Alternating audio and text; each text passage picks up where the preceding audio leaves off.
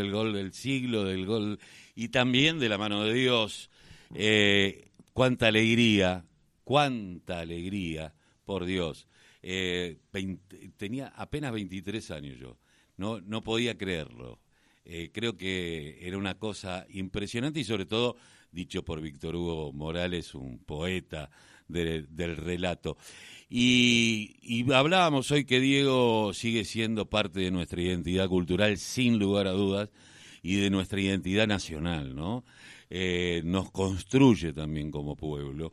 Eh, alguien salido de la barriada, eh, que tiene tanto que ver con nosotros, los que somos del conurbano sur. y hoy en Café Cultura, es, que este es un ciclo de charlas sobre identidad cultural en Quilmes, a las 19 horas, Maradona, Identidad y Arte Popular. Van a estar Juan Manuel Ferrari, que es fotoperiodista y autor del libro Gloria Eterna, y Verónica Sánchez Viamonte, quien es arquitecta y artista plástica y creadora de los altares Santa Maradona, este tema que muchas veces cantamos cuando Mano Negra todavía no era Mano Chao. Eh, Verónica, muy buenos días. Carlos Tafanel te saluda. ¿Cómo te va? ¿Cómo andas, Carlos? Muy bien, bárbaro. Bueno, eh, primero, a ver, ser quien eh, eh, creaste los altares Santa Maradona, debes tener un vínculo con, con el Diego y haber construido otro a partir de la investigación y de otras cuestiones que has vivido muy particular, ¿no? Sí, sí, lo de los altares en realidad salió eh, a partir del día que murió Diego. Yo tengo una relación muy particular con él.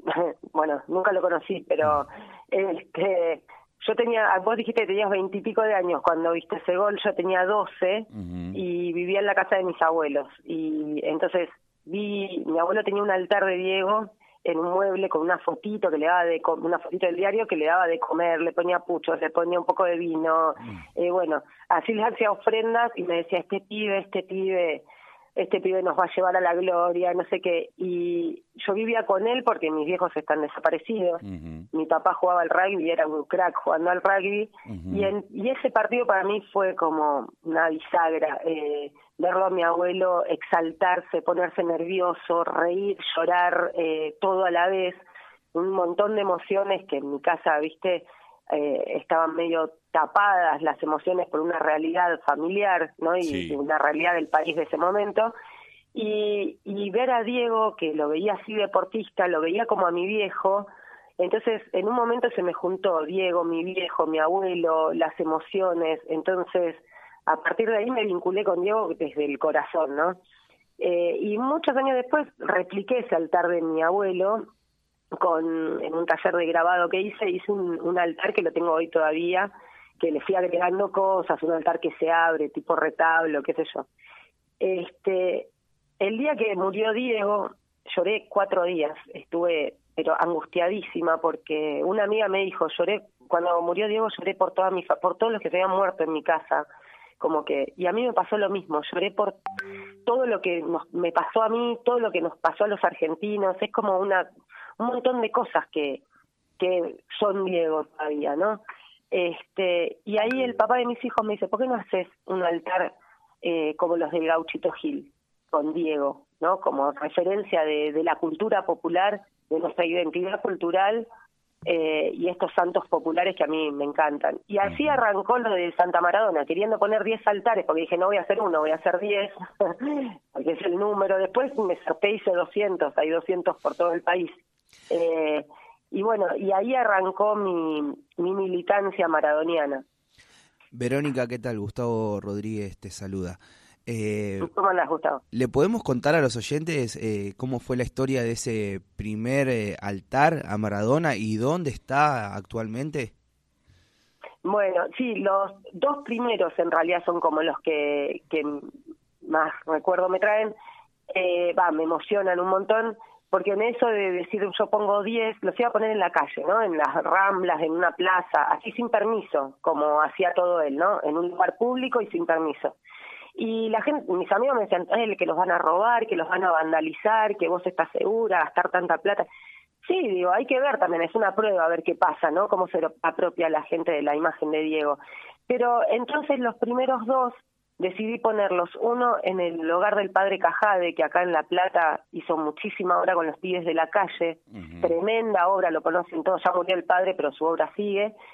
Y llevé un altar que tiene, los altares tienen, son de madera, terciada, unas cajas de 30 por 40 y 15 de profundidad, donde hay una banderita de argentina que dice patrono de los pibes, patrono del potrero, de la magia, del gol, de, del fútbol, de lo que sea hice 19 patronos que reflejan como distintos aspectos de Diego, una imagen de Diego y unas flores artificiales y una inscripción en el vidrio con eh, una frase de alguna de las canciones que le han escrito a él.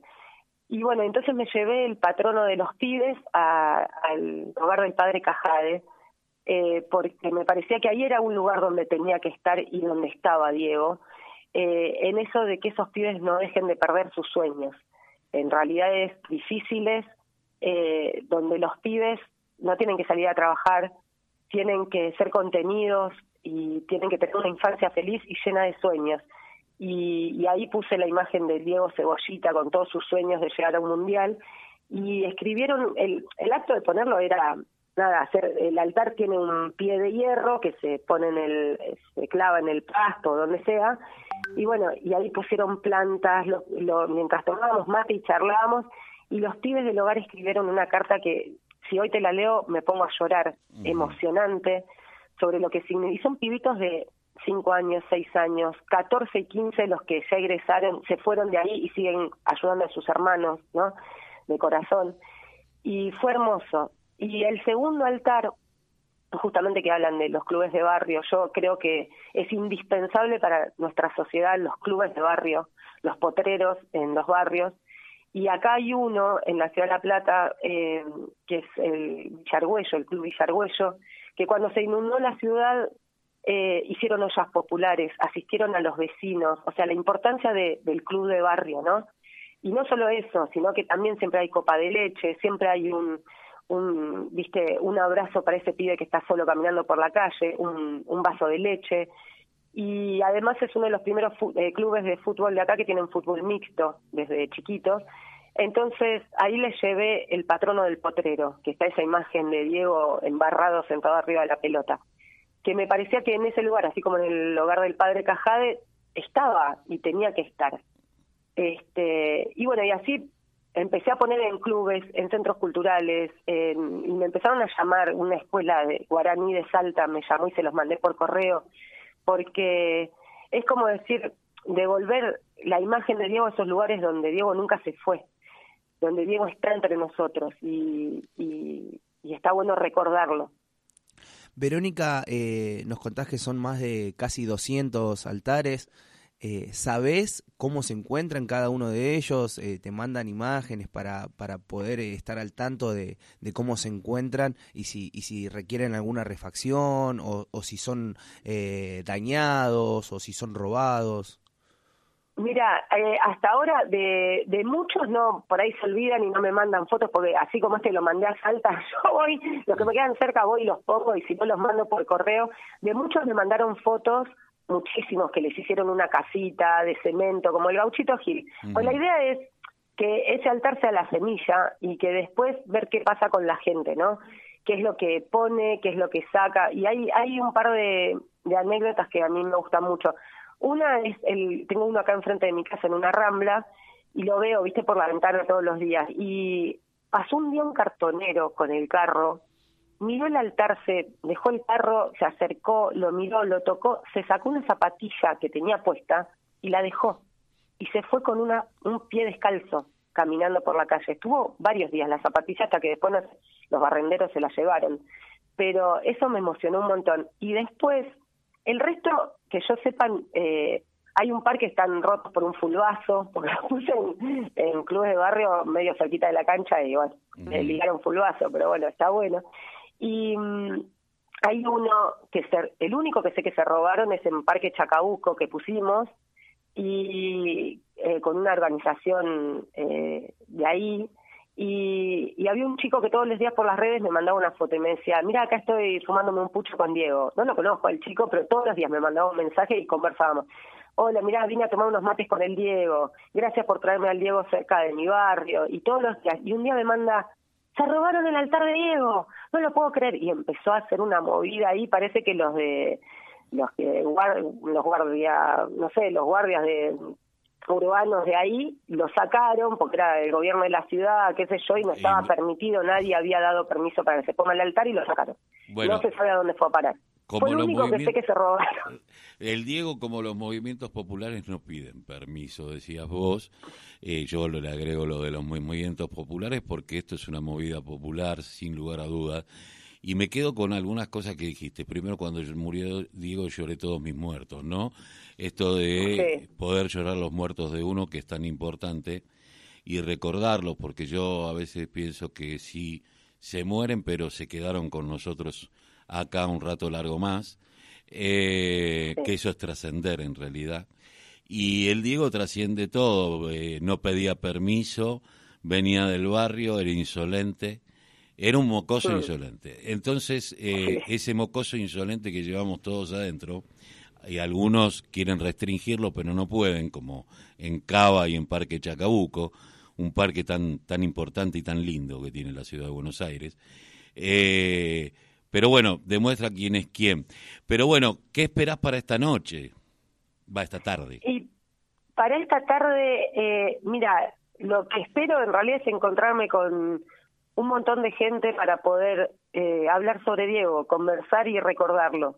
Y, y, recordar todo lo que nos dejó. Yo creo que nos dejó un camino abierto, inmenso, nos dejó amor por todos lados y, y bueno, y hablar de él es lo que decimos, recordarlo es tenerlo presente, es que esté con nosotros y va a estar siempre. Y me parece que ese pie atorrante que decís vos ese irrespetuoso que, que sigue para adelante y que pelea por lo que es suyo y pelea sobre todo no por lo que es suyo, por el resto, que eso me parece uno de los aspectos fundamentales de Diego, que deja de, por un lado, de ser Diego para ser la gente, porque, porque eso es eh, el amor que nos dejó. Eh, no sé, estoy esperando ansiosa ese momento para poder hablar y llorar y reírme y acordarme cosas de él y que todos podamos conversar eh, es necesario, ¿no? Cuando se olvidan a veces los valores y cada uno está en la suya, hablar un poco de Diego y dejar y hablar de todo lo que nos dejó me parece que es importantísimo. Lo lindo que vos recataste así como el gauchito Gil, ¿no? Entonces yo decía, nuestros santos son tan imperfectos que son tan lindos. ¿No? Los santos populares eh, son tan imperfectos como nosotros y eso nos hace que, que, lo amemos, que no, que nuestro ateísmo, por ejemplo, en mi, en mi caso, eh, se, se desmorone, ¿no? Eh, y creer Totalmente, yo soy recontratea. No, no, pero, pues, uno se da cuenta que, que de última sigue creyendo en el hombre, y en, en el ser humano, en el hombre, en la mujer, en quien sea eh, pero que qué importante que es. Bueno, esperemos que junto con Juanma Ferrari, quien hizo el libro Gloria Eterna, eh, puedan tener una, una, un, lindo crepúsculo, porque a las 19 se empieza el crepúsculo, eh, ahí en la Casa de la Cultura en Quilmes. Te mando un abrazo y muchísimas gracias por haber pasado por la voz el grito que les cae el silencio aquí en la radio de la Unión Nacional de Club de Barrio. Bueno, muchísimas gracias. Y cuando sepan de algún club de barrio que quiera un altar, me avisan y lo llevamos. Lo tomamos ya. Eso. Dale. Un abrazo, gracias. Un abrazo, hasta luego. Eh, estábamos hablando con Verónica Sánchez Villamonte, arquitecta, artista plástica, eh, seguramente de hijos. Eh, qué loco, ¿no? Esto de su padre desaparecido.